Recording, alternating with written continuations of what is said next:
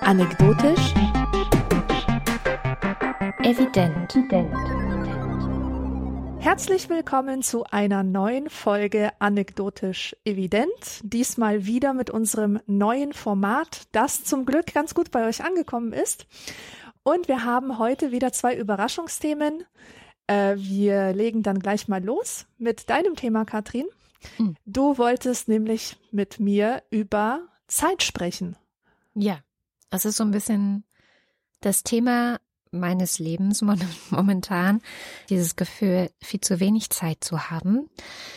Ähm, wo fange ich an zu erzählen? Also sehr anekdotisch kann ich sagen, dass ich äh, ein bisschen Erfahrung habe aus der Vergangenheit schon damit, dass dieses Gefühl zu wenig Zeit für alles eigentlich, also sei es jetzt irgendwie Freunde treffen, Bücher lesen, also diese ganzen Dinge, die einen glücklich machen oder die einem ein wohliges Gefühl geben, die aber oft hinten runterfallen hinter einem stressigen Alltag. So und dadurch, dass ich einerseits getrennt erziehende Mutter bin, also ganz oft alleine mit Kindern war in den vergangenen, ja seit seit 2011, also seit zwölf Jahren erziehen wir getrennt ist natürlich so eine gewisse Zeitarmut eingetreten. Das äh, kennen vor allem auch Alleinerziehende, die nicht getrennt erziehen, sondern wirklich komplett alleine sind mit Kindern, dass sie eben wirklich eine Zeitarmut haben. Also so wie man auch Geldarmut haben kann, kann man eben auch zeitarm sein. Das ist so etwas, was so ein bisschen bei mir daher kommt, aber andererseits auch die Selbstständigkeit. Es gibt so dieses Wort selbst und ständig.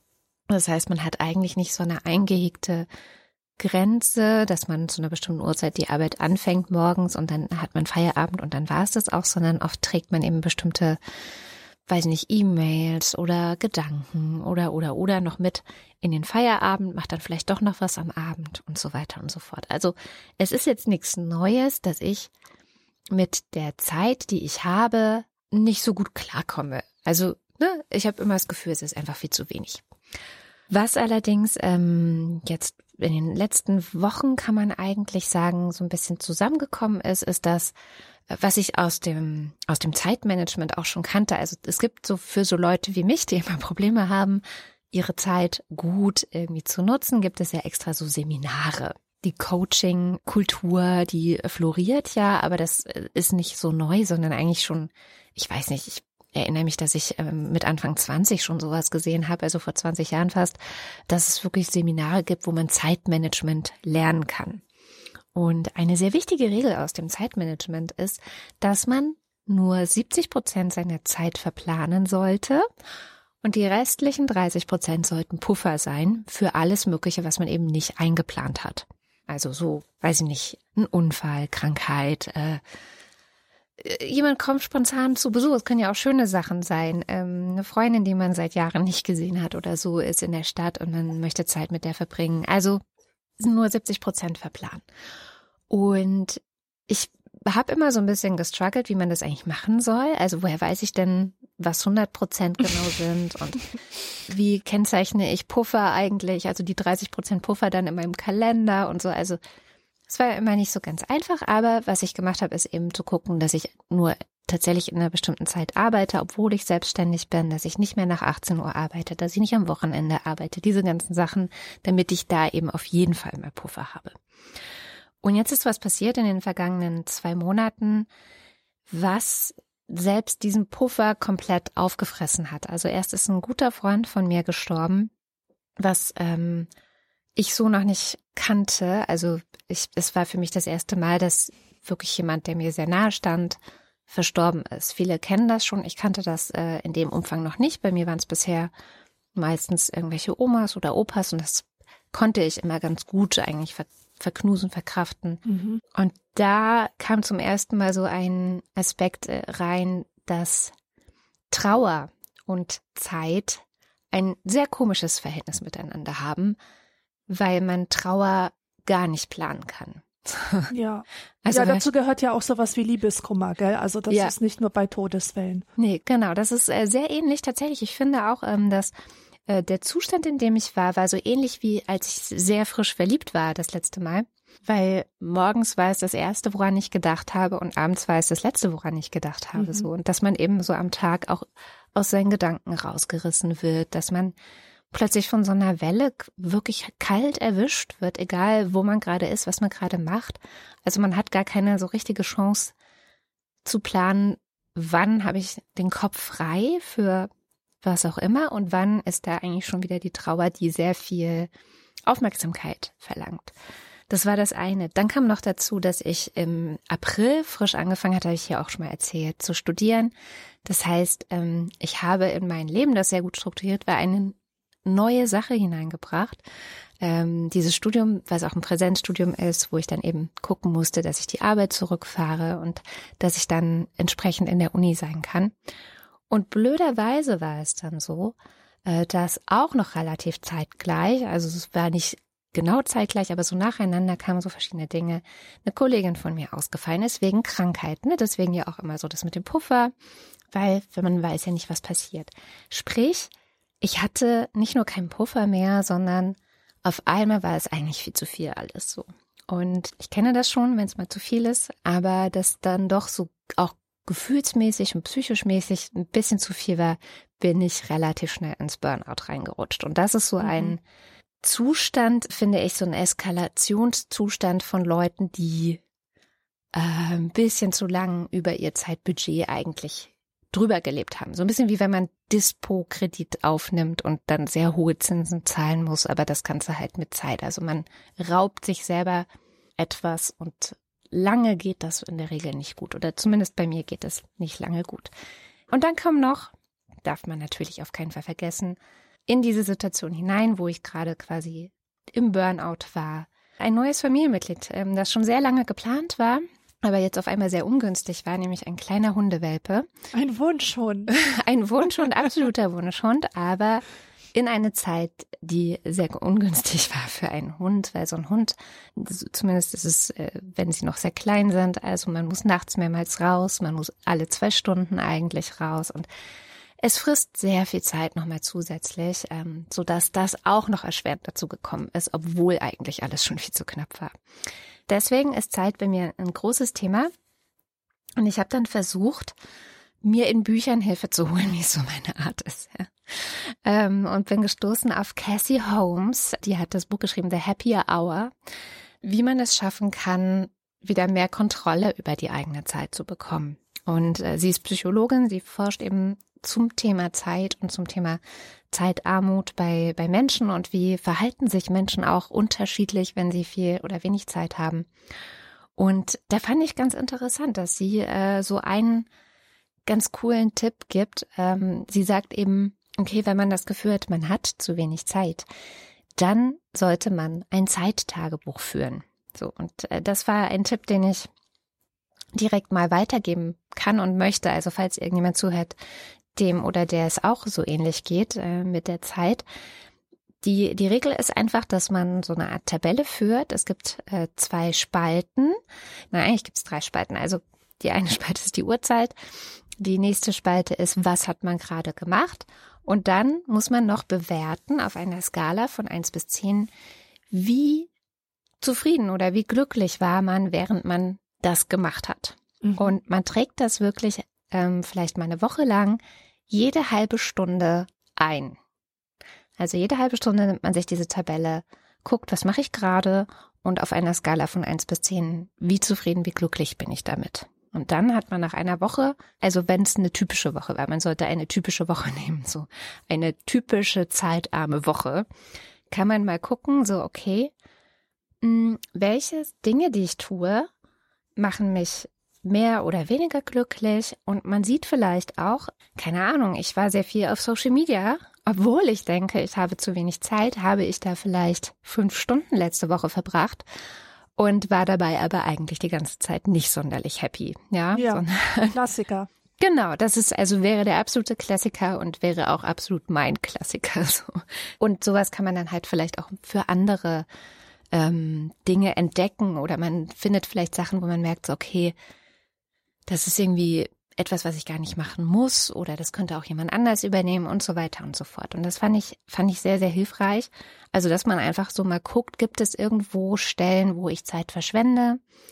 Ähm, oder dass man vielleicht merkt, okay, ich arbeite mehr, als ich eigentlich müsste. Ja, vielleicht habe ich eine 30 oder vielleicht habe ich eine 40 Stunden Arbeitswoche, aber arbeite 45 in Wahrheit, weil ich abends noch E-Mails lese oder so. Also das kann man ja vielleicht damit auch rausfinden. Also dieses Buch ist schon irgendwie ganz hilfreich, so ein typisches Hilfe zur Selbsthilfebuch. Es ist aber auch sehr amerikanisch auf eine Art, äh, in dem Sinne, dass ich manchmal das Gefühl habe, dass in der US-Kultur Probleme individualisiert werden. Ja, genau. Also jenseits von gesellschaftlichen Zusammenhängen wird das einfach mal so als persönliches Problem behandelt und, und entsprechende Lösungsansätze orientieren sich am Individuum und nicht genau. an den Strukturen, die es umgeben. Genau. Und das ist so ein bisschen das, was in diesem Buch der Nachteil ist. Also ich, man muss schon sagen, es ist wirklich, also sie ist Psychologin, sie forscht zu dem Thema Zeit. Sie hat auch ganz interessante ähm, Zusammenhänge herausgefunden, dass Leute in so Versuchsgruppen, wenn man den Leuten sagt, so hey, du hast keine Zeit, du musst dich beeilen, du darfst auf keinen Fall unpünktlich sein und man schickt sie irgendwo hin und dann auf dem Weg begegnen sie jemandem, der Hilfe braucht der Teil der Studie ist, äh, aber das wissen die halt nicht und die, die, diese Person sagt, hey, kannst du mir helfen?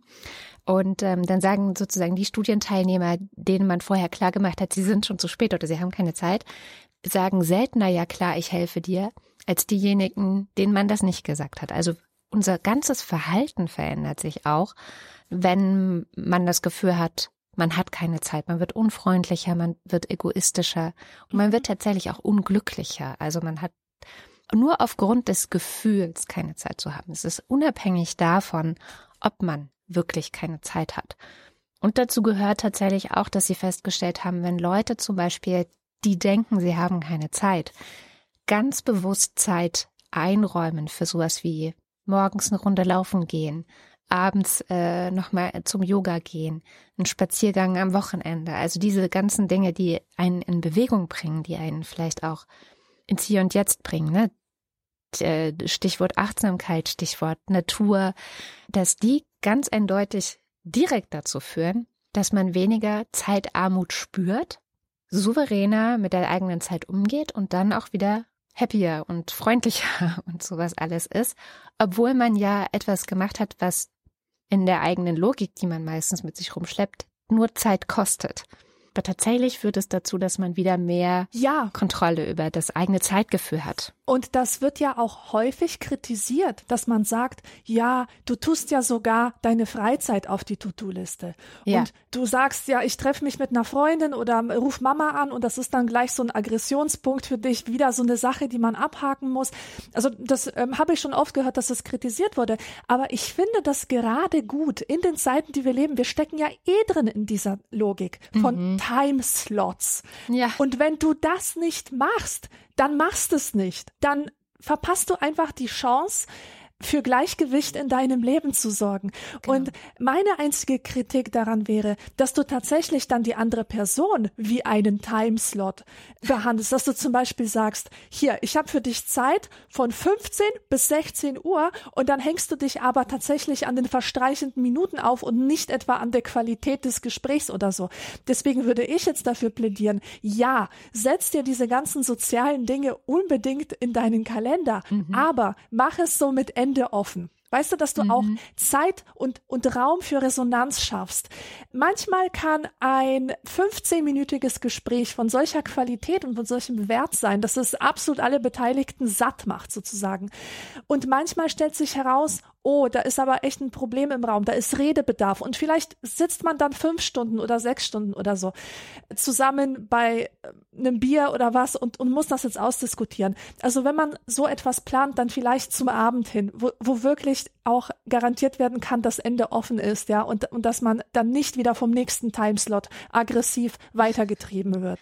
Und ja, dann genau. kann das durchaus funktionieren. Genau, also deswegen äh, sind für mich auch die Abende und die Wochenenden heilig. Also da wird einfach keine Arbeit oder so hingelegt, sondern das ist eben wirklich für Freunde, für Familie. Und was ich auch noch ein schönes Bild fand ähm, bei Cassie Holmes war, dass sie von einer, ich glaube, Kollegin oder so erzählt hat, bei der ging es darum, dass sie immer an einem bestimmten Wochentag zu Abend gegessen hat mit ihren Eltern. Und irgendwann angefangen hat dieses quasi Ritual, was so ein bisschen also aus der Zeit stammte, wo sie ausgezogen war, gerade frisch, aber noch Kontakt halten wollte zu den Eltern und dann ist sie eben einmal die Woche da gewesen, dass sie dieses Ritual irgendwie als lästig empfunden hat, also als würde ihr das Zeit wegnehmen, als würde das etwas sein, was so, ja, könnte man auch irgendwie effizienter nutzen, so den Abend oder mhm. so, ja. Und dann hat sie sich gefragt, okay, wie viele Abendessen mit meinen Eltern habe ich in meinem gesamten Leben? Hat das so ein bisschen überschlagen, rein mathematisch. Und wie viele Abendessen mit meinen Eltern habe ich denn eigentlich noch vermutlich, also so Pi mal Daumen geschätzt, übrig? Ja, da kann man sich auch so ein Kästchensystem machen, wie viele ja. Lebenswochen, also man im besten Fall und so. Das genau. ist ganz schockierend, aber wirklich toll. Ja, weil sie dann festgestellt hat, von allen Abendessen, die sie so ungefähr mit ihren Eltern im Leben haben würde, hatte sie nur noch acht Prozent übrig. Oh. Und natürlich, weil sie als Kind natürlich jeden Abend mit ihnen verbracht hat und jetzt halt nur noch einmal die Woche. Und dann hat sie gedacht, okay, krass, dann ist es auf einmal wertvoller geworden, weil es eben, weil sie gesehen hat, wie rar diese Abendessen letztendlich doch sind und hat angefangen, die zu genießen und auch nicht mehr innerlich zu krummeln, so, hm, ja, ja, vielleicht muss ich mir doch mal was anderes überlegen, sondern sich zu freuen und diese Zeit auch ganz bewusst und achtsam, also wirklich im Moment zu sein mit den Eltern und zu genießen, dass sie Zeit mit ihren Eltern verbringen kann, weil man nicht weiß, wie oft habe ich das noch. Und das fand ich einen ganz schönen, eine ganz schöne Idee, so für Dinge, dass man sich fragt, okay, weiß ich nicht, bestimmte Freunde zum Beispiel. Ich habe einige Freunde, die sehe ich so zwei, dreimal im Jahr, wenn es gut läuft, ja. Und wahrscheinlich steckt das so ein bisschen dahinter. Aber wenn die mich fragen, hast du am Wochenende Zeit, würde ich alle wirklich Hebel in Bewegung setzen, zu sagen, ja, natürlich habe ich Zeit, lass uns was machen, so. Mhm. Weil ich weiß, die wenigen Momente, die wir eigentlich miteinander haben, die sind schon echt ein Geschenk und die sind rar und wer weiß, wie lange das noch geht. Also nutze ich jeden einzelnen davon. Ich habe jetzt nicht ausgerechnet, wie viel wir schon hatten und wie viel wir noch haben, aber dieses Gefühl ist grundsätzlich da. Und ähm, das fand ich auch total gut, sich das so vorzustellen. Oder was ich auch mache, ist, ähm, ich habe gerade gesagt, ich bin getrennt erziehend. Und da habe ich Kinder, die schon relativ groß sind, die auch äh, oftmals sagen so, nee, sie wollen den Abend oder über Nacht bei irgendwelchen Freunden sein oder sie wollen irgendwie alleine äh, in, irgendwo hinreisen oder sowas. Und insofern merke ich so, ja, es wird immer weniger Zeit, die wir so selbstverständlich miteinander verbringen, weil wir einfach eine Familie sind. Und es wird, es ist so der Übergang, ne? Also noch sind sie nicht ausgeflogen, aber sie werden irgendwann ausfliegen. Auch da das Gefühl, jeder Abend, den wir gemeinsam haben, jedes Wochenende, das wir gemeinsam verbringen, ist unendlich wertvoll. Deswegen mhm. verplanen. Es ist manchmal ein bisschen unverständlich für andere. Also ich hatte es mal, dass ich mit einer Frau zusammengearbeitet habe, die konnte nur am Wochenende. Und das war natürlich dann schwierig, weil ich gesagt ich, sorry, Wochenende mache ich nicht. Und sie so, ja, kannst du doch einen Babysitter engagieren. So. Und mm, mhm. ich echt gesagt, es tut mir leid. Ich weiß, dass man denkt das so, engagiert doch einen Babysitter, ist doch ganz einfach. Aber für mich sind so diese Wochenenden mit den Kindern. Ich habe schon nur die Hälfte aller Wochenenden mit meinen Kindern. Mhm. Und das macht diese Wochenenden heilig. Also bitte, bitte, lass uns eine andere Lösung finden. So, ja. ja. Also ich finde diesen Blick äh, ganz, ganz gut. Aber was ich halt wirklich an diesem Individualisieren des Zeitproblems nicht so gut finde, ist, dass es eben die politische, gesellschaftliche Dimension komplett außen vor lässt. Mhm. Also wer ist denn zeitarm? Ich habe es vorhin schon gesagt, Alleinerziehende zum Beispiel sind wahrscheinlich die zeitarme Gruppe in unserer Gesellschaft, sind auch tatsächlich von finanzieller Armut häufiger betroffen. Das heißt, da hat man auch Strukturen, die da mit dahinter stehen. Frauen sind häufiger mit äh, oder von Zeitarmut betroffen. Da hatte, ich hatte vorhin von Burnout gesprochen, da gibt es ein sehr, sehr tolles Buch von Emily und Amelia Nagoski. Das heißt Burnout und ich glaube auf Deutsch heißt es Stress. Und die sagen halt nochmal ganz, ganz deutlich, so dass Frauen überdurchschnittlich häufig von Burnout betroffen sind, liegt am Patriarchat. also, so, oh Gott, schlimmes Wort, Patriarchat, aber ähm, es liegt einfach daran, dass wirklich viel Last, viel Arbeit, gerade auch viel unbezahlte Arbeit, viel Care-Arbeit, also viel über das hinausgehend, was an 40-Stunden-Woche zum Beispiel anfällt, ähm, auf den Schultern von Frauen lastet. Sehr mhm. ungleich verteilt. Also kein Wunder, dass die als erstes zusammenbrechen in unserer Gesellschaft. Also müssen wir das ganze Thema auch nochmal mit einer zum Beispiel Gender- oder äh, Geschlechterbrille betrachten und gucken, okay, woher kommt denn diese Ungleichheit eigentlich? Und ich glaube, das kann man mit allen möglichen Ungleichheitsformen oder Diskriminierungsformen durchgehen. Also ich glaube auch Menschen, die eher arm sind, da stellt man sich ja manchmal so vor, hey, keine Ahnung, jemand hat keine Arbeit, so ist vielleicht gerade arbeitslos gemeldet oder so. Und die Idee ist ja dann, hat die Person ja unendlich viel Zeit und müsste doch glücklich und zufrieden sein. Erstens hat auch Cassie Holmes zu dem Thema herausgefunden, dass Menschen, die zu viel Zeit haben, genauso unglücklich sind wie Menschen, die zu wenig Zeit haben. Also es ist irgendwie so eine U-förmige Glocke, nur ein umgedrehtes U quasi. Es gibt so einen mittleren Bereich, das ist genug Zeit, aber auch nicht zu viel Zeit, in dem die Leute glücklich sind. Aber wenn sie zu viel Zeit haben, dann haben sie auch oft ein Gefühl von Sinnlosigkeit. Also wenn sie so, keine Ahnung, zu Hause sitzen und nicht so richtig wissen, was sie tun können, dann ha haben sie schneller das Gefühl, dass sie nicht wissen, wofür ihr Leben oder ja, also dieses, dieses Gefühl von, ich mache was Sinnvolles, ich bin wertvoll für andere, äh, ja, einfach etwas, was sehr, sehr wichtig ist für Selbstwirksamkeit eigentlich. Das fehlt ganz oft bei Menschen mit zu viel Zeit und das ist klassischerweise in der Rente, dass das passiert. Und gleichzeitig ist es oft so, dass, dass Menschen, die in Armut leben oder die von Armut betroffen sind, sehr krass viel Zeit investieren müssen, um zum Beispiel zu gucken, wo gibt es gerade irgendwas, was, was sie brauchen, günstiger. Also sie müssen eigentlich sich viel, viel mehr Gedanken machen und darauf verschwenden sie sehr viel Zeit, wie sie mit dem wenigen an Geld, was sie haben, überhaupt klarkommen und wie sie das mhm. alles irgendwie organisiert bekommen.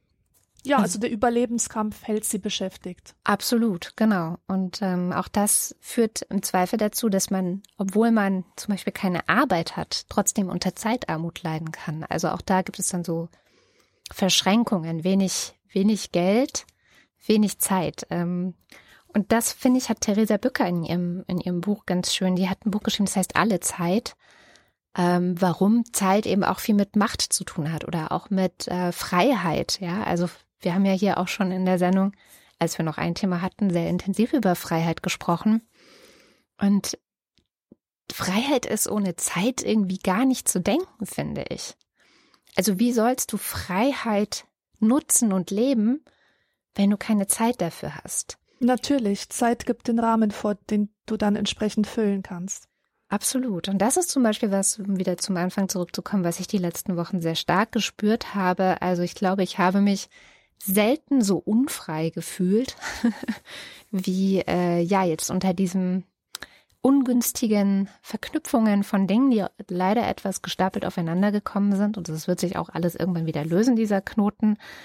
Ähm, und ich, ich äh, fand da wirklich von Theresa Bücker, die hat ein paar sehr konkrete Vorschläge auch gemacht, was man eigentlich tun müsste, um in der Gesellschaft Zeit auch gerecht zu verteilen. Also eigentlich wir führen ja schon beim Geld keine Umverteilungsdebatte. Also eigentlich müsste man ja auch gesellschaftlich dafür sorgen, dass Geld umverteilt wird, weil es gibt nicht zu wenig Geld.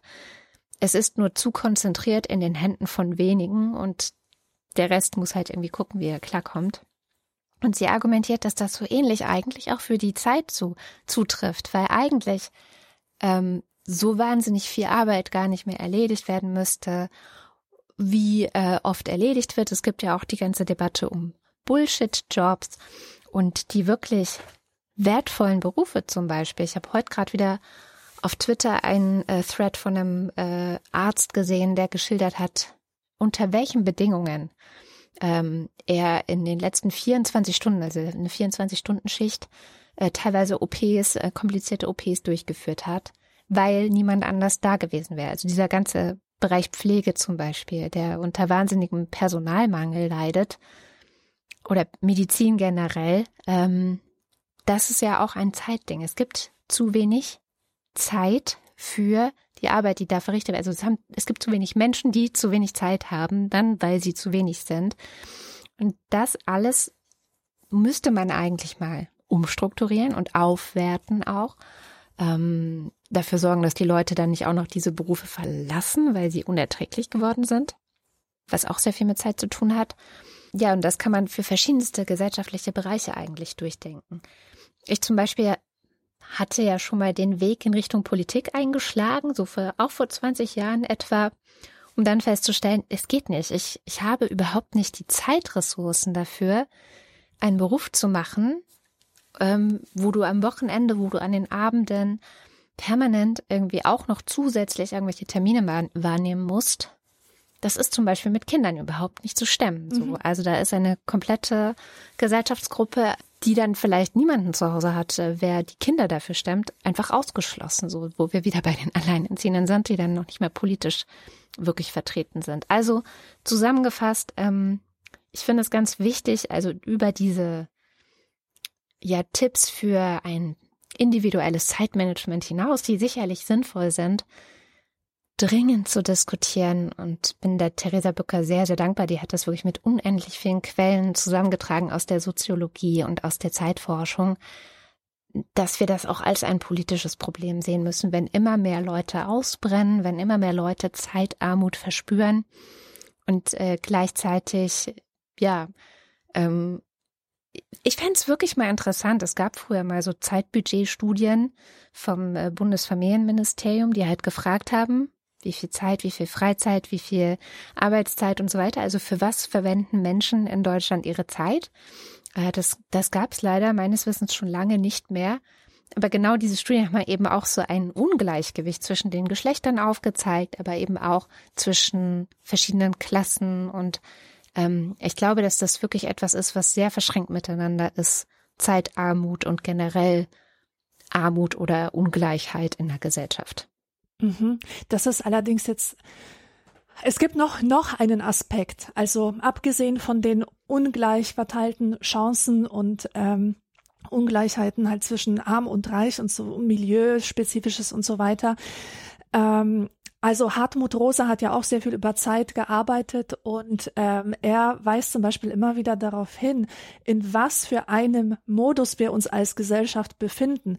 Unsere Gesellschaft folgt einer bestimmten Logik und das ist dieses, du musst steigern, also mhm. du musst immer produktiver sein, um den Status quo überhaupt zu erhalten. Ja. Das bedeutet, es gibt keinen Weg daraus. Du musst halt alles was dir begegnet an Welt, musst du nutzbar machen. Und das führt zu einem aggressiven Verhältnis auch zu den Dingen, die dir begegnen, weil gar nicht mehr der Raum da ist, um resonante Beziehungen zu den Dingen einzugehen. Und das finde ich halt auch ganz interessant, dass wir tatsächlich auch selber in diesem Denken gefangen sind, dass wir immer gucken, wie können wir das Maximum aus irgendeiner Sache rausholen, aber uns gar nicht mehr fragen, ist es das überhaupt wert? Ja, ja. oder macht mich das glücklich? Oder ähm, zerstöre ich dadurch nicht äh, mir ein ganz großes Stück an, an Lebensqualität. Und das Problem ist, dass wir da so einen kleinen Irrglauben haben. Wir glauben, indem wir uns die Welt in Reichweite holen und indem wir das noch machen und da noch eine Stunde Sprache lernen äh, dranhängen und, und da noch irgendwas machen, um, um letztendlich produktiver zu sein, dass wir dadurch, also indem wir unsere Weltreichweite äh, vergrößern, dass wir dadurch irgendwie lebendiger, glücklicher werden. Aber es passiert ja genau das Gegenteil. Gegenteil, ja. weil wir durch dieses aggressive Weltverhältnis äh, die Welt stumm und tot machen. Und das, das führt dann wiederum zu Burnout und so weiter. Also ich kann das nur empfehlen, sich mit seinen Gedanken auseinanderzusetzen, einfach mal zu reflektieren, wie man selber so auf die Welt schaut. Ja, das ist ja dieser ganze Gedanke der Unverfügbarkeit. Und das ist auch so interessant, weil, also ich habe ja vorhin geschildert, wie ich eigentlich die letzten Wochen in einem Burnout war, trotzdem die ganze Zeit gedacht, okay, ich kann jetzt nicht nicht arbeiten. So, es geht nicht. Ja, ich bin genau. die Chefin dieser Firma meine, weiß nicht, Kollegin ist gerade krank und die andere im Urlaub und dann geht ja gar nichts mehr, es geht nicht. Und dann hatte ich einen Unfall, einen Fahrradunfall und bin, also habe zwei interessante Zeiterfahrungen damit gemacht eigentlich. Das erste war in dieser Rettungsstelle zu landen, wo die Zeit einfach still steht. Also man landet da und man liegt da und es dauert unendlich lange, bis sich jemand um einen kümmert, weil Mhm. Personalmangel äh, mal wieder. Und ähm, es, es gab einen Pfleger, der sich da um alle gekümmert hat und der hatte zu wenig Zeit auch wirklich für einzelne Personen. Also es war auch teilweise sehr tragisch, weil da eine sehr alte Frau, ich glaube 95 Jahre alt war, die immer wieder nach ihm gerufen hat, die Hilfe gebraucht hat, weil sie wund gelegen war und niemand konnte ihr dabei helfen so richtig. Ja, also er war einfach komplett überfordert. Und trotzdem war das so eine Situation, so man kommt da halt hin und man muss sich dem einfach ergeben, weil nichts wird dazu führen, dass es irgendwie schneller geht. Nichts, man kann nichts tun, dass es schneller geht. Man ist da Mhm. eben Stunden, um am Ende habe ich das Kinn genäht bekommen. Ja, das war das Einzige, was, was gemacht werden musste, so wirklich. Aber naja, dauert halt äh, seine drei, vier Stunden.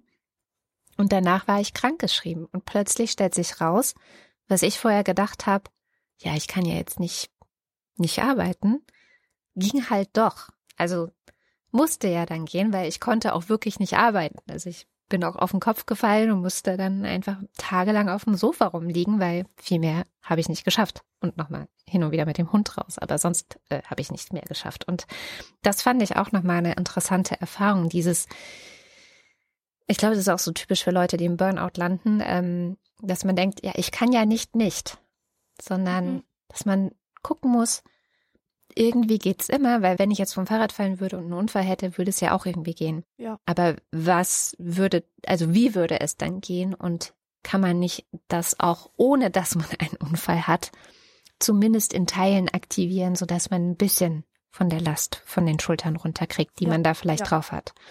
Und ein ganz guter Gedanke zum Beispiel ist oft, ähm, dass man sich sagt, so muss ich das wirklich jetzt noch machen oder reicht es nächste Woche? Oder reicht es nächsten ist auch Monat? gar nicht so wichtig, wie es ausschaut. ja, Ja, man, Ja, das man außerdem. möchte, man möchte vielleicht auch selber so wichtig sein, so unersetzbar sein. Man möchte, dass die eigene Arbeit, dass, dass gleich die Welt brennt, wenn man mal kurz weg ist. Das Ja. wünscht man sich ja, ja. Aber in Wirklichkeit passiert nichts, wenn man mal ausfällt.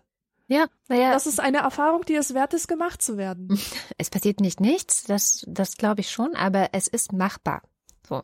Ja. Irgendwie findet man einen Weg und man kann mit allen kommunizieren und es ist irgendwie, irgendwie geht's halt dann, wenn es gehen muss. Und Ja. ich glaube, das ist ganz gut für den Hinterkopf. Man, man muss die, man, man hat die Zeit nicht einfach, sondern manchmal muss man sie sich nehmen, aber man muss halt rechtzeitig merken, und daran bin ich insbesondere sehr schlecht, wenn sie gerade sehr knapp wird und man eigentlich mehr braucht und man eigentlich mal mit Leuten reden müsste, sagen müsste, hey, hier, das und das, das schaffe ich gerade nicht. Tut mir Ja. leid. Ja, und du hast auch ein interessantes Thema diese Woche dabei. Ja, ich habe das Thema Masken und Trigger-Entwarnung. Trigger-Entwarnung. es geht hier nicht um die FFP2-Maske Nein. oder irgendwas Oh. Covid-bezogenes. Aber ich habe gehört, da sind Morgellons drin. Damn. Echt? Ja, das war eine der Verschwörungstheorien, die so während der Covid-Zeit rumgegangen äh, sind, ähm, dass Morgellons in Masken sind. Ah, das ist ja der Hammer. Nee, das wusste ich. Aber ich habe ja versprochen, dass wir nicht über dieses Nein, Thema. nein. Also das ist auch tatsächlich das allerletzte, woran ich gedacht habe, als ich mir das Thema rausgesucht habe. Wie so oft hat mich ein Horrorfilm inspiriert. Mhm. Und zwar ein britischer Kultklassiker aus dem Jahr 1973. Und Mhm. äh, damals war das Horrorgenre noch schön, also war, war so ein richtig schönes Genre, also kein Splatter, kein Gore, kein Nicht so Freddy. Krüger oder so. Nein, nein, nein, nein, nein. Nee. Das war ja erst 80er. Ja, ja. Und da in diesen 70er Jahre Horrorfilmen, in Anführungsstrichen, da ging, da ging es viel mehr so um den psychologischen oder den existenziellen Horror. Mhm. Und in diesem Film geht es um einen Polizisten, der wegen eines vermissten Mädchens auf eine schottische Insel geschickt wird, um diesen Fall unter die Lupe zu nehmen. Und dort trifft er, und er ist gläubiger Christ, auf eine Community, die einem heidnischen Glauben anhängt Mhm. und in dessen Zentrum ein Sonnengott steht. Und die zelebrieren halt äh, diverse Fruchtbarkeitsrituale. Die Frauen tanzen nackt um Hinkelsteine herum, so mit Blumen in den Haaren und der Horror, alles ist so bunt und der Horror, der entfaltet echt voll sich. nett. Ja, ja, ja, es, es ist echt voll schön. Und der Horror entfaltet sich schleichend, während der Polizist immer mehr über diesen Kult erfährt und dabei mit seiner Beklemmung kämpft. So, und ähm, zu der Ästhetik dieses wunderbaren Films gehören neben so klassischen folkloristischen Motiven wie Blumenkränzen, Maibaum und so weiter auch Tiermasken. Also Menschen tragen Tiermasken, Kinder und so weiter. Und diese Tiermasken sind immer präsent, vor allem am Ende des Films während einer Prozession, wo alle Tiermasken tragen und die Menschen äh, verkörpern da halt verschiedene Tiere oder Animal Spirits oder was weiß ich und es gibt halt Hase, Fuchs, Wildschwein, Katze und so weiter. Und ich denke, es ist sicher gewollt, dass die Masken als creepy empfunden werden ja, das kann man eigentlich auch nachvollziehen, weil Masken sorgen ja für Befremdung. Da ist halt dieses Mischwesen, in diesem Fall aus Mensch und Tier. Und auch die Tatsache, dass die Maske das, das wahre, das vertraute Gesicht, das äh, Gesicht, was man zur Rechenschaft ziehen kann, verbirgt. Und das Tier bietet ja dann auch eine Projektionsfläche für, für alles, was mit Trieb, mit Instinkt, mit verborgenen, dunklen Kräften zu tun hat. Also man kann schon sehen, dass es irgendwie creepy ist. Und wie äh, jeder gute Horrorfilm konfrontiert auch The Wicker Man einen aber letztlich mit dem wahren Horror, nämlich dem Horror der Gesellschaft. Mhm. Und das fand ich halt sehr spannend, weil das eigentlich schon eine gruselige Vorstellung ist im echten Leben, dass wir nie wirklich wir selbst sind. Und auch, dass der andere uns über seine Motive im Unklaren lässt. Also wir können da halt nicht reinschauen, weil auch unser Gegenüber immer mit Masken hantiert und wir keinen Grund haben anzunehmen, dass er uns in irgendeiner Weise authentisch gegenübertritt. Yep. Aber dieses Thema Masken oder, oder Rollen, das ist, das ist jetzt wieder so ein Thema, wo ich viel dazu gelernt habe in den letzten Jahren. Wir sind ja beide in den 90ern groß geworden. Mhm. Und äh, die 90er, die stehen für mich einfach für so Bäm, Selbstverwirklichung und Authentizität. Das waren so hochgehaltene Werte. Man fragt sich, wer bin ich selbst und wie kann ich das ausdrücken? Weiß schon, diese, diese ganze Individualisierungsschiene. Und ich wollte immer eine sein, die sich halt nicht hinter einer Maske versteckt. Mhm. Und ich sage ganz bewusst versteckt, weil die ja. Vorstellung von der Maske, das war ja so das falsche Selbst. Das war die Tussi mit den falschen Wimpern. Und wir, wir waren die Alternative People. Wir, wir wollten halt alle authentisch sein, also quasi so, wie wir wirklich sind. Und auch in den ganzen Deep Talks, die wir damals hatten, in, in den Küchen der Partyräume und so, die drehten sich auch oft um diese Frage, wie kann ich möglichst authentisch ich selbst sein und auf die Gesellschaft scheißen und, und einfach so sein, wie man sich fühlt. Ja, das war doch das Thema, das uns wirklich total bewegt hat. Und äh, zu diesem Thema habe ich dann im Soziologiestudium den Gruselklassiker Wir alle spielen Theater gelesen mhm. von Irving Goffman. Und für den ist Gesellschaft auch eine Art Bühne und wir spielen alle eine Rolle oder besser gesagt mehrere Rollen mit je nachdem, äh, und je nachdem genau. genau. mit unterschiedlichen Anforderungen, Requisiten, Dialogen und so weiter, also Phrasen oder so. Und seine steile These war, dass wir diese Rollen gar nicht spielen. Wir ziehen uns diese Kostüme gar nicht an. Also in dem Sinne, dass das halt nur Masken sind, hinter denen wir unser authentisches Ich verstecken, sondern wir sind die Rollen. Ja. Wir können nichts anderes sein als die Rollen. Das heißt, das wahre Selbst gibt es gar nicht, weil sich nämlich auch das, was wir als wahres Selbst begreifen, in Interaktion mit anderen Rollen entwickelt. So, das habe ich dann irgendwann im Studium schlucken müssen, diese Kröte und diese Erkenntnis. Aber das und, ist so, der, ähm, ich hatte das ja auch, Goffman, ähm, und ich fand das der total krasse, wow, ja, stimmt, krass geil Effekt. Also ich war so geflasht davon, muss ich sagen. Ja, ich auch. Ich auch.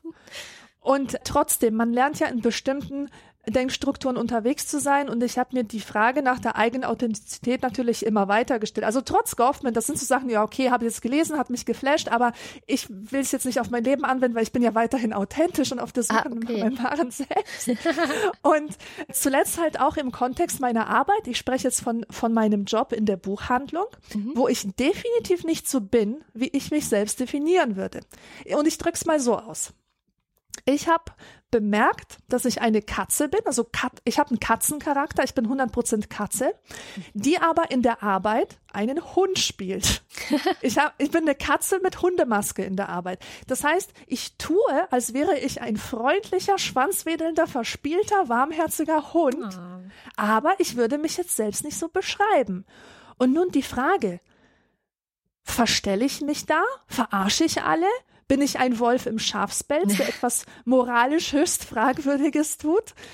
Weil so hätte nämlich mein altes Ich darüber gedacht. Mhm. Aber tatsächlich muss ich sagen, dass diese Rolle, die ich dort quasi angeboten und angenommen habe, dass diese Rolle mir ermöglicht hat, Aspekte von mir zu entdecken, die davor gar nicht die Chance hatten, sich zu entfalten. Mhm. Das heißt, durch die Anforderungen der Rolle habe ich neue Verhaltensweisen äh, kennengelernt, eingeübt und durch diese Wiederholung sind sie tatsächlich zum Teil meines Wesens geworden.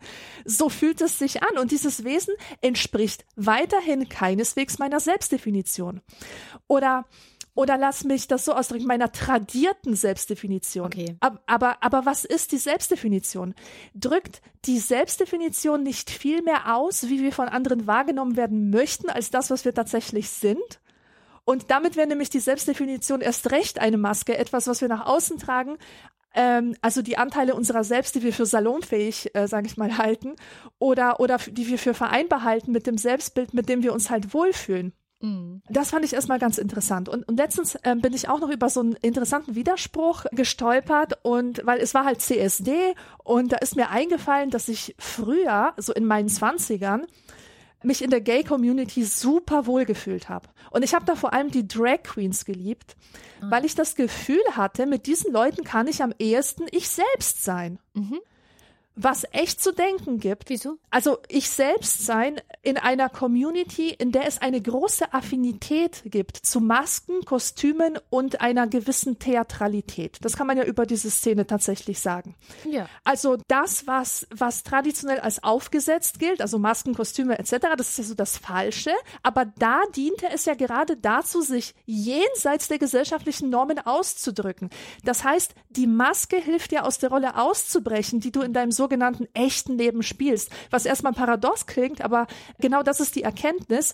Man kann sich hinter einer Maske verstecken, aber durch eine Maske kann man eben auch sichtbar werden. Ja, das, das finde ich ganz interessant, weil die kann dich nämlich einerseits in deiner Ausdrucksweise total einschränken, dann aber auf der anderen Seite kann sie dich befähigen, aus den Beschränkungen auszubrechen. Und diese Ambivalenz, die finde ich total spannend. Jedenfalls die Erkenntnis, die ich hatte, war die, ähm, ja, es stimmt. Tatsächlich gibt es kein Selbst jenseits von Masken, aber es gibt verschiedene Modi von Theater. Es gibt traditionelle Stücke, die von uns verlangen, dass wir den Text so eins zu eins kennen, wie so eine klassische Goethe-Inszenierung oder so. Also bestimmte Rollen, wo einfach äh, bestimmte formale Voraussetzungen äh, gelten.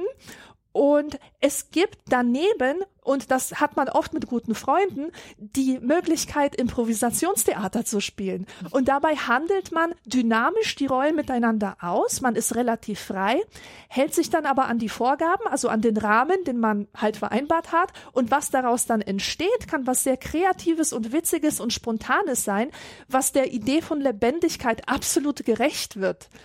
Und ähm, das ist auch so etwas, was ich immer wieder erfahren habe, dass ich irgendwie mit, mit Freunden ein Gespräch habe und wir tragen beide Masken, also wir spielen irgendeine Rolle, aber diese Rolle gestalten wir auf so eine kreative Art, dass es keineswegs irgendwie als unauthentisch erlebt wird. Und hier ist, ist eben dieses, dieses Spielhafte super mhm. wichtig. Und dann noch zum Schluss, einen Denker muss ich noch neben Goffman erwähnen, der sehr wichtig für mich war, als äh, ich meine Faszination für dieses Thema erkundete. Und das ist C.G. Jung, mhm. der sich ganz äh, intensiv mit der Massenhaftigkeit unserer Existenz beschäftigt hat. Und bei ihm heißt das Ganze Persona. Das ist yeah. quasi die Maske, die wir nach außen hin zeigen. Das ist unsere Verbindung auch vom Selbst zur Außenwelt und gleichzeitig besteht die Funktion dieser Maske darin, bestimmte Anteile vor der Außenwelt zu verbergen. Und Jung hat was ganz Interessantes auch gesagt, dass wir eigentlich nie mit unserer Maske identisch werden sollten, weil da tatsächlich das Selbst verloren geht. Also da sind wir dann innerlich tot. Und das kennt man. Das kennt man. Es gibt so bestimmte Leut Leute, stell dir zum Beispiel einen Professor vor, der so sehr in seiner Rolle verwachsen ist, dass er selbst in seiner Familie, selbst mit den engsten Freunden den Professor raushängen lässt und gar nicht mehr in der Lage ist, anders zu handeln als so, wie diese festgefahrene Rolle ihm das vorschreibt. Mhm. Deswegen ist es einfach ein Zeichen von psychischer Gesundheit, wenn man mit Rollen jonglieren kann. Und das ist, ich glaube, das ist die Erkenntnis, die ich hier teilen will. Das ist nämlich meine große Erkenntnis gewesen, wo ich halt früher anders darüber gedacht habe, dass es äh, irgendwie krank ist, wenn ich mir die Maske aufsetze und dann die und dann gehe ich dahin und dann trage ich wieder eine andere und irgendwie kann ich nirgendwo ich selbst sein, weil ich irgendwo jemand anders bin. Überall zeige ich andere Aspekte von mir. Aber im Grunde ist das das Zeichen davon, dass ich gut mit der, mit, mit der sozialen Realität umgehen kann, dass ich auch ein gesundes Verhältnis habe zur Gesellschaft, weil ich mit diesen Rollen jonglieren kann, weil ich damit eben so leicht umgehen kann, weil nicht eine, eine Maske an mir festklebt, die ich dann nicht mehr wegbekomme. Ich bin handlungsfähig durch diese Masken. Ich bin flexibel. Ich kann in verschiedenen Welten unterwegs sein.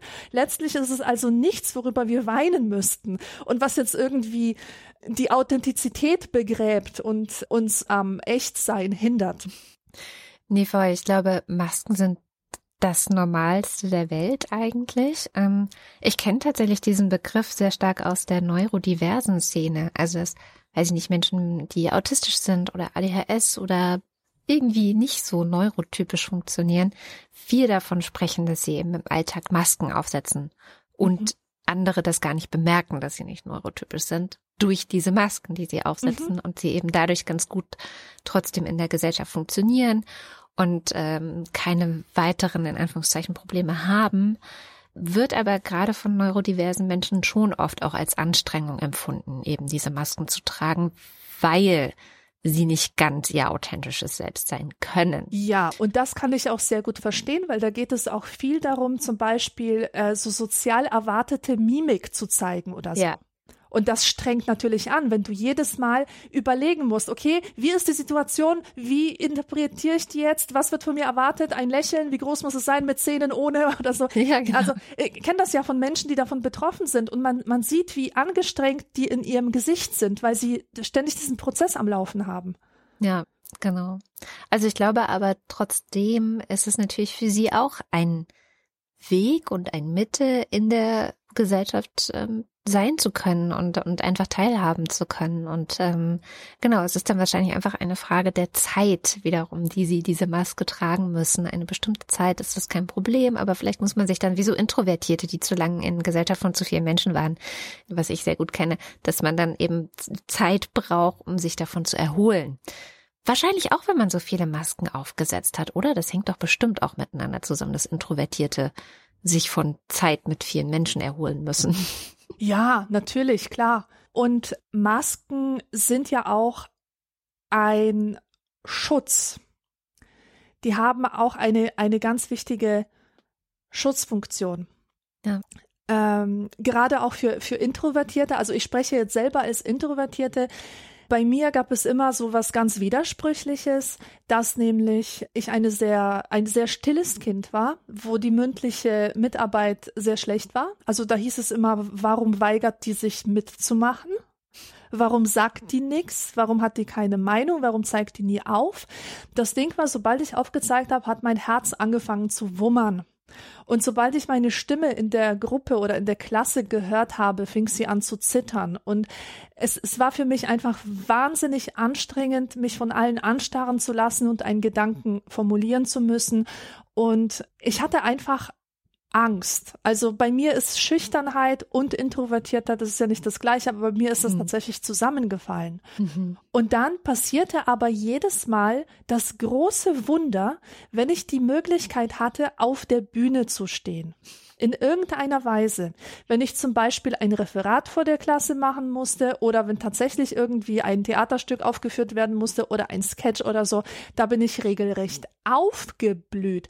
Die Lehrer haben mich nicht wiedererkannt. Was ist los mit der? Plötzlich hat sie Mut, plötzlich geht sie aus sich heraus, plötzlich strahlt sie und teilt alles und ist offen. Und das hat mich wirklich lange Zeit meines Lebens beschäftigt, dass ich mich gefragt habe, was ist denn das, ja? Und im Grunde ist das tatsächlich die Bühnenrolle, die mir sehr zugesagt hat, weil sie mich geschützt hat. Mhm. Ich konnte nämlich auf der Bühne meine verletzliche Seite verstecken.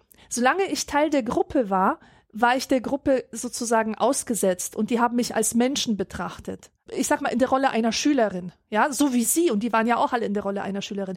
Sobald man mir aber eine extra Rolle zugewiesen hat, mhm. habe ich mich in dieser Rolle verstecken können. Also ich konnte, ich konnte mich in dieser Rolle verwirklichen, weil ich nicht mehr so den Verletzungen ausgesetzt war. Ich weiß nicht, wie ich das beschreiben soll. Ja, ich, ähm, ich erinnere mich dunkel, dass, es, dass ich mal was dazu gehört oder gelesen habe, dass generell für Menschen mit Angststörungen Theaterspielen total heilsam sein kann, mhm. weil sie eben in eine Rolle schlüpfen. Man kann sich distanzieren von sich selbst. Ja, ja, und das irgendwas, ich weiß nicht mehr genau, was es psychisch gemacht hat, aber es macht was mit einem. Also man ist dann in einer Rolle, man ja, man, man ist nicht mehr das alte Selbst auf eine Art und Weise. Ich, ich weiß nicht mehr, muss ich mal nachschlagen, ob ich da noch mal was finde dazu, aber das ist total spannend und glaube ich, ein, betrifft nicht nur dich, sondern ist ganz grundsätzlich ein Phänomen. Mhm. Ja, war super spannend. Ähm, ich finde das Thema Masken oder Rollenspielen, also ich, ich, ich finde auch eben, dass es einerseits, ähm, ja, man kann es gar nicht nicht tun. Also da bin ich ganz bei Goffman. Und ich habe auch die Erfahrung gemacht, dass es äh, Freiheitsräume eröffnet, die man vielleicht sonst gar nicht hatte. Also mhm. ich fand, ähm, wir hatten ja meine Sendung zum Thema Feiern und ich fand immer die Partys oder die Gelegenheiten zu feiern am schönsten, wo sich besonders viel verkleidet und Hüte und Federboas oder was weiß ich, also geschminkt und unechte Wimpern und weiß gar was, also wo man ganz, ganz viel ähm, sich vorher einfach verkleidet hat. So ein bisschen wie Drag. Also eigentlich ist, nee, was heißt ein bisschen? Eigentlich Drag.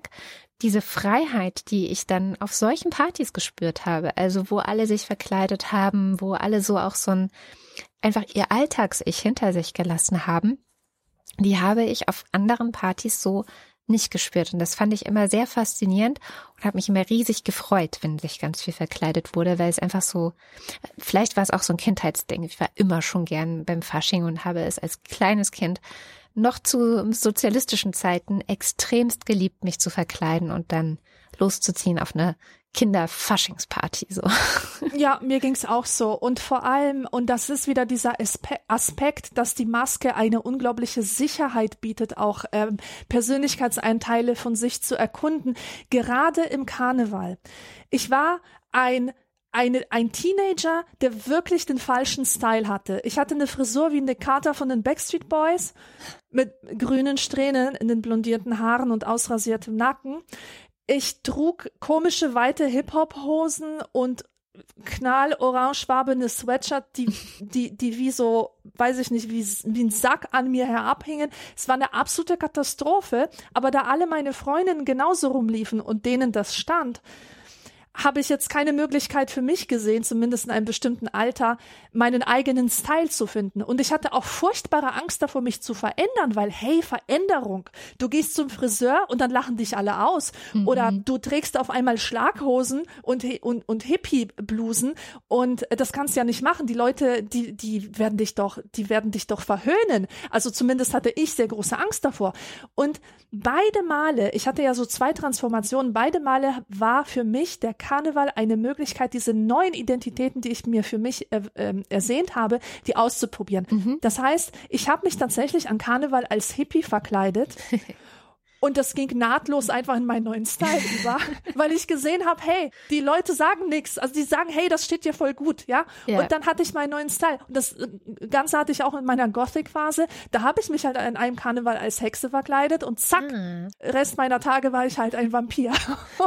und das, das war einfach so eine wunderbare äh, spielerische Art, diese neuen Identitäten auszuprobieren, zu gucken, fühle ich mich überhaupt wohl damit, wie, wie geht's denn den anderen damit?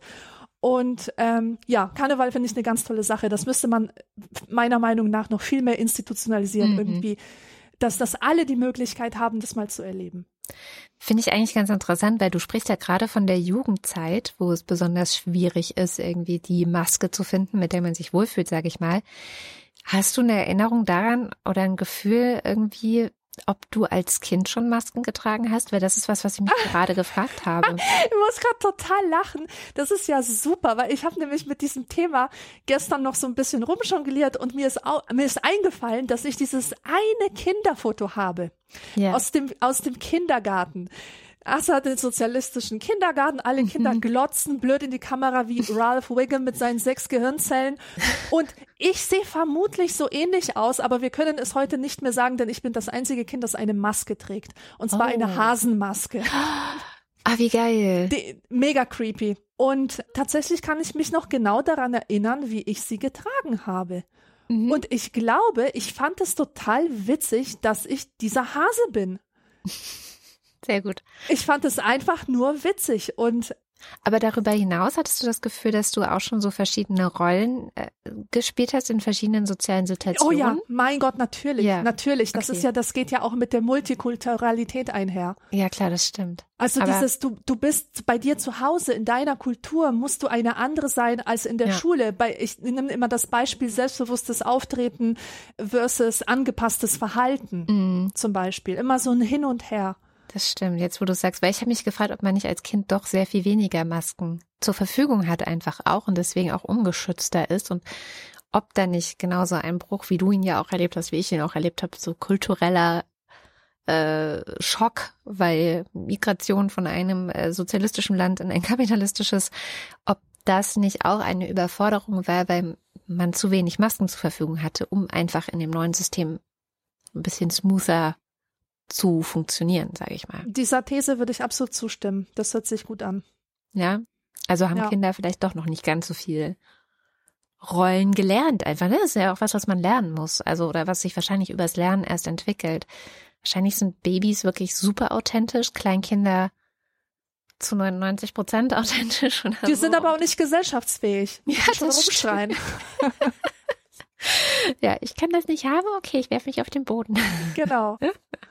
Aber wunderbares Thema. Wir freuen uns natürlich wie immer, wenn ihr euren Senf zu diesen beiden Themen auch in unsere Kommentare schreibt auf anekdotisch-evident.de. Ich glaube, es sind auf jeden Fall zwei Themen, die jeder und jede irgendwie kennt, äh, sich damit rumschlägt, äh, sich wahrscheinlich Gedanken macht, okay, wie gehe ich damit um?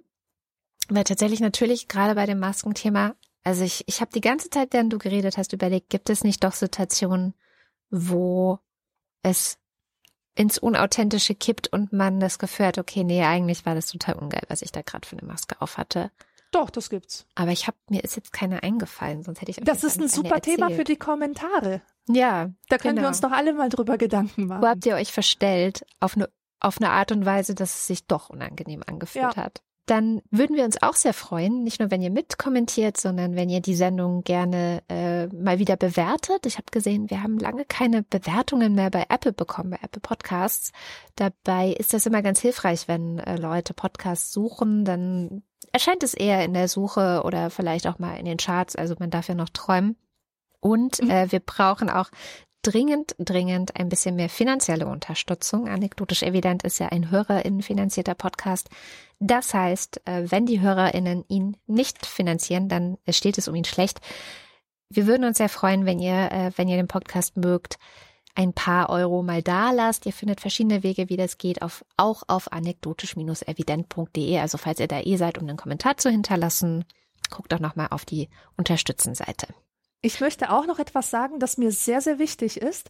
Und zwar, viele von euch unterstützen mich über meine Kontoverbindung, aber meine Kontodaten haben sich geändert, weil meine Bank nämlich pleite gemacht hat, zugemacht Mhm. hat. Ich habe jetzt eine neue Kontonummer, die ist aber entsprechend auf allen möglichen Seiten bereits zu finden. Ja, also vielen Dank äh, fürs Zuhören. Wir freuen uns aufs nächste Mal und werden auf jeden Fall wieder zwei Themen mitbringen, die uns gerade schlaflose Nächte bereiten. Also es wird auf jeden Fall wieder interessant. Bis dahin. Tschüss.